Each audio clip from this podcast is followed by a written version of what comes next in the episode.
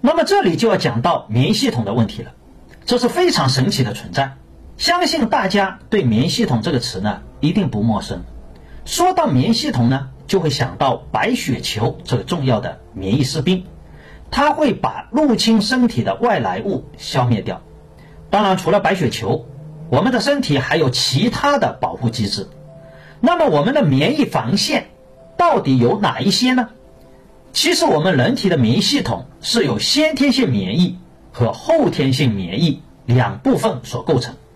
这两部分人体的免疫系统主要构成了三道免疫防线。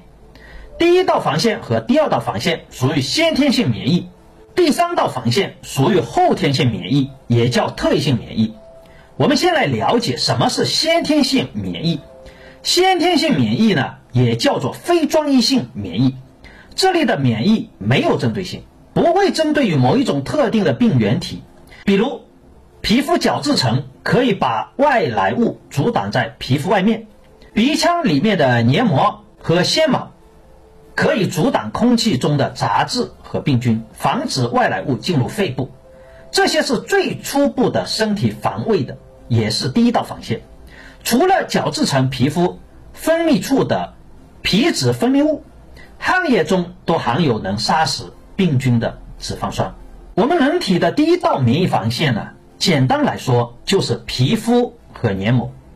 人类保护自己的方式首先是防御，通过皮肤和黏膜使人体形成一个相对密闭的系统。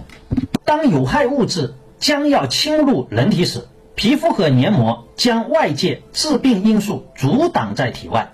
包括我们的汗液、唾液、眼泪、胃黏膜所分泌的胃酸和生殖结构表面的粘液，都含有杀菌的功能。当我们的皮肤出现伤口的时候，表面的血液凝固成血块，阻止了病菌从伤口进入到血液，这也是很重要的防卫。这些就是我们人体的第一道防线。有时候一些有害的微生物攻破了第一道防线。进入到人体里面，这时候我们的身体就会立即启动第二道防线，那就是吞噬作用和炎症反应，包括我们的发烧。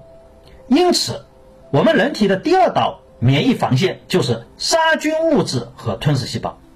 黏膜表面和人体内部总是有着杀菌物质和吞噬细胞在巡逻，防范病原体的入侵。以龙菌酶来举例。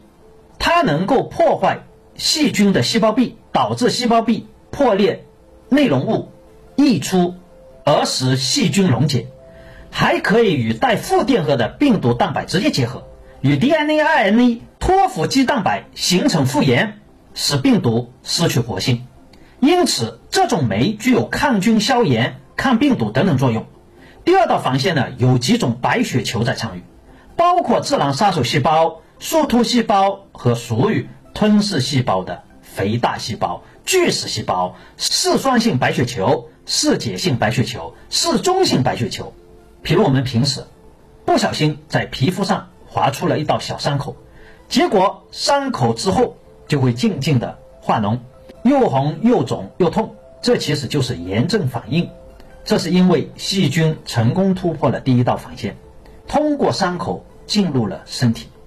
这时受感染的部位的细胞就会分泌组织胺，组织胺引起血管舒张，来创造更大的空间，让更多的血液能够流入到这里，把大量的组织液和吞噬细胞送到受感染的组织，造成炎症反应。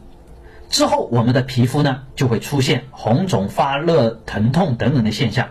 那么，来到这里的吞噬细胞能直接吞噬病菌。